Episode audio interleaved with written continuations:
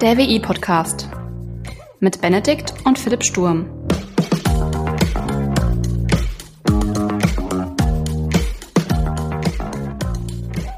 Hallo und herzlich willkommen zur zehnten Folge des WI-Briefings. Ja, heute gibt es schon wieder ein WI-Briefing. Das letzte war ja mehr oder weniger ungeplant, äh, weil es mit der Aufnahme nicht so gut funktioniert hat.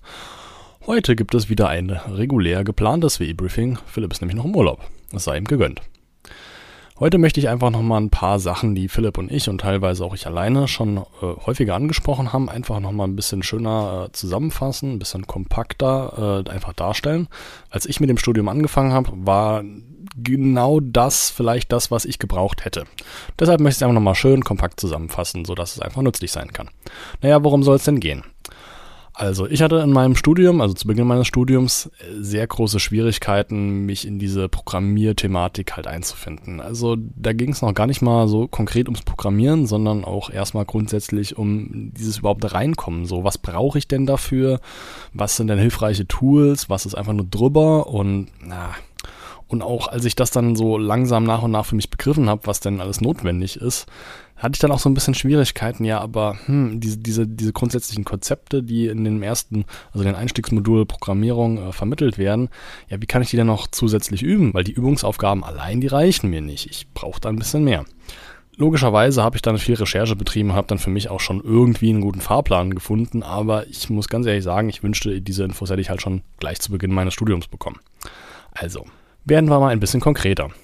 Das allererste Problem, was ich so gehabt habe, äh, als ich angefangen habe äh, mit Programmieren, war die Einrichtung der Entwicklungsumgebung. Also wir haben ein paar Empfehlungen äh, unserer Professorin bekommen, was denn gute Entwicklungsumgebungen wären und wie man sich die einrichtet.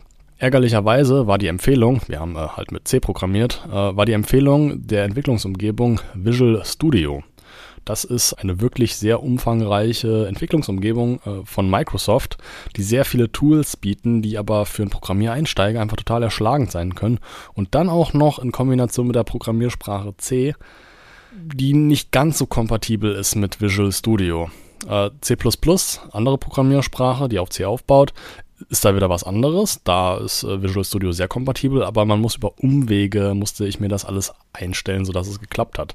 Ich war mit der Lösung nicht zufrieden und habe dann Gott sei Dank Visual Studio Code äh, für mich entdeckt, weil das ist eine sehr einfache, sehr einfach gehaltene Entwicklungsumgebung, die auch sehr modular anpassbar ist, also so ein bisschen baukastenmäßig aufgebaut, sodass man sich neue Bausteinchen, die man halt braucht, äh, über Erweiterungen einfach schön mit reinholen kann und reinbauen kann. Und ich habe es ja schon ein paar Mal gesagt, dazu gibt es sehr gute Dokumentationen im Internet und da kann man sich einfach mal anschauen, okay, wie richte ich mir Visual Studio Code für die jeweilige Programmiersprache, die ich jetzt lernen muss, ein. Und da hat man eigentlich eine Fülle an Videos, die das einem ausführlichst erklären, wie man das gut und entspannt einrichten kann. Also super gute Empfehlung allgemein Visual Studio Code. Falls ihr das Glück habt und ihr lernt Java gleich zum Einstieg in die Programmierung, äh, kann Eclipse auch eine mögliche Entwicklungsumgebung für euch sein, weil Eclipse ist eine Entwicklungsumgebung, die sehr, sehr stark äh, auf Java abzielt. Auch da gibt es wieder ausreichend Informationen auf YouTube, wie man sich Eclipse einrichtet.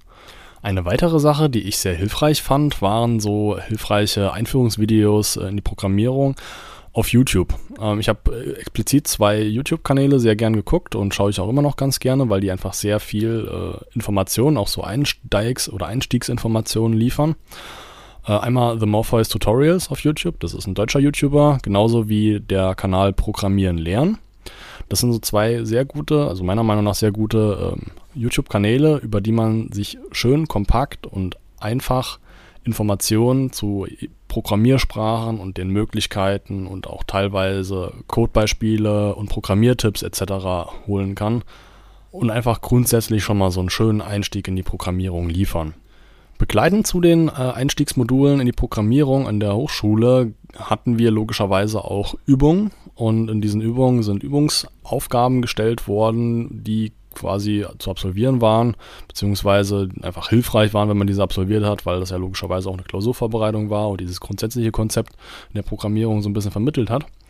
Aber falls man darüber hinaus noch diese Art von Aufgaben auf anderen Plattformen mal äh, bearbeiten möchte und auch mit Feedback arbeiten möchte, kann ich nur die Plattform codingbed.com empfehlen.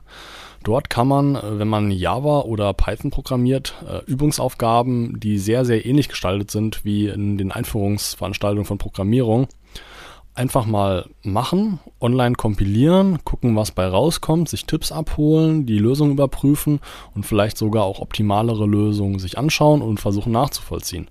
Also Coding Bed ist für Programmieren, Üben einfach ein sehr, sehr geiles Ding. Grundsätzlich ist es immer geil, wenn man so Infoplattformen für die jeweiligen Programmiersprachen so kennt und weiß, was sind gute Webseiten, um einfach kompakt Informationen über die jeweilige Programmiersprache und äh, auch Problemlösungsansätze in der jeweiligen Programmiersprache ähm, ja einfach mal nachzulesen. Ähm, ich habe einfach mal ein paar rausgenommen, die mir so äh, in meinem Studium über den Weg gelaufen sind. Ähm, für alles Mögliche, was mit Web-Applikationen oder Webanwendungen äh, zu tun hat, also JavaScript, HTML, CSS, kann ich nur Mozilla Developers und W3 Schools empfehlen. Wobei W3 Schools aber auch noch sehr geil für äh, Python und SQL ist. Also falls ihr in puncto Datenbanken oder sowas mal unterwegs sein solltet, wie ich aktuell, äh, äh W3 Schools auch ein geiles Tool oder falls ihr einfach Python als Programmiersprache für euch entdeckt habt oder lernen müsst oder wollt oder wie auch immer, auch da einfach sehr, sehr hilfreich und praktisch.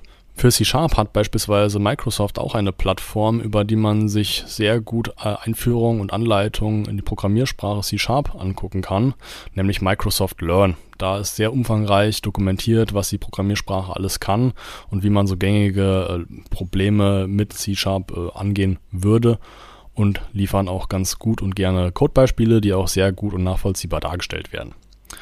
Einfach so als Beispiel.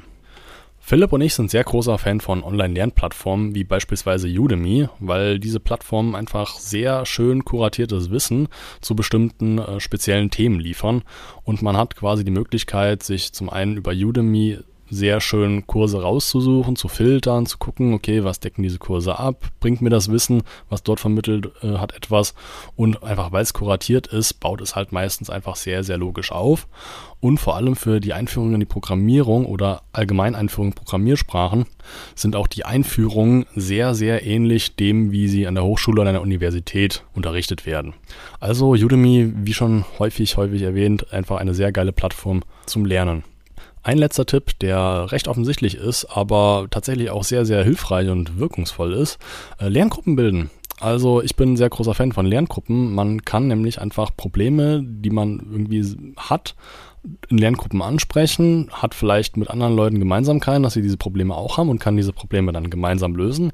Oder man hat einfach ein Problem, weiß einfach nicht, wie man es angehen soll, aber jemand anders hat dieses Problem schon gelöst und kann es einen sehr, sehr gut erklären.